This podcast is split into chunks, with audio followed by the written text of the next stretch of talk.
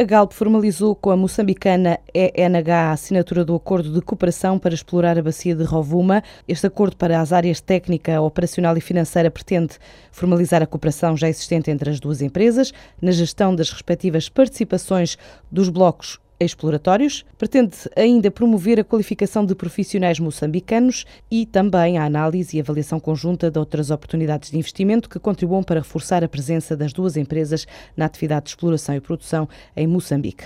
A prioridade de Jerónimo Martins para os próximos três anos na Polónia mantém-se, ou seja, chegar a 2015 com 3 mil lojas abertas em 15 regiões. Para já, o segundo maior retalhista português acaba de inaugurar a loja 2000 com a insígnia Biedronka, bem como o 11 primeiro centro de distribuição no território polaco. Em comunicado, Pedro Soares dos Santos, o presidente executivo da Jerónimo Martins, garante que o grupo pretende cumprir o plano de expansão traçado para a marca Biedronca e passa por crescer na Polónia até ao nível de emprego, chegar aos 60 mil colaboradores em 2015.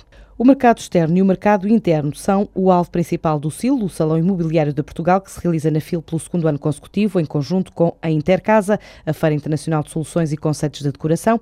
A partir de hoje, mais de 2 mil casas para arrendar, um leilão com 250 imóveis, que além de presencial também se realiza pela primeira vez online, são dados como as principais novidades da edição do ano.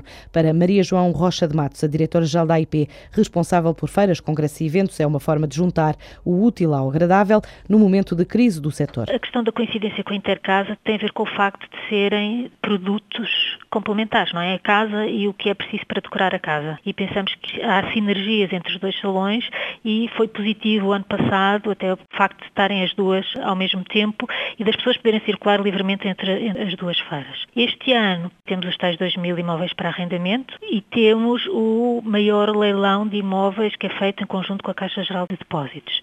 Portanto, vamos ter um leilão de 250 imóveis, 150 no leilão presencial que vão ser no sábado e no domingo entre as 15 e as 18 e 100 imóveis no leilão online, que é hora a hora, que é uma novidade para este ano. Portanto, é a primeira vez que vamos ter também um leilão online em simultâneo com o CIL. Outra novidade do Salão Imobiliário passa pela internacionalização das empresas participantes e, além de eventos no estrangeiro, contam ainda pela primeira vez com um clube de potenciais investidores no Parque das Nações. A grande novidade é que este ano o CIL também é virado para o mercado internacional. Começamos a fazer e temos um programa de ações internacionais com as nossas empresas do setor do imobiliário. Já fizemos uma em Moçambique, em Maputo, em fevereiro e outra em Paris uh, em setembro, e ainda vamos fazer duas, uma em Angola e outra em Marrocos, uma ainda no final deste mês, outra para o mês que vem. E vamos eh, para o ano, vamos continuar com estas ações nestes países e além disso vamos, vamos, vamos também ao Brasil e ao Canadá.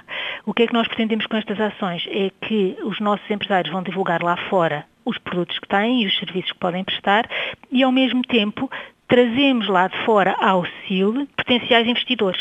Portanto, nós temos pela primeira vez um clube de investidores. Este ano temos cerca de 30 convidados estrangeiros, que são fundamentalmente dos países CPLP, portanto vêm convidados do Brasil, de Angola, de Moçambique, Cabo Verde e Guiné-Bissau e também de França, na sequência da ação que nós tivemos lá em setembro. A inauguração do CIL foi feita esta tarde. No programa consta ainda a atribuição de prémios do imobiliário, com mais de 80 candidaturas e uma nova categoria dedicada aos fundos de investimento imobiliário.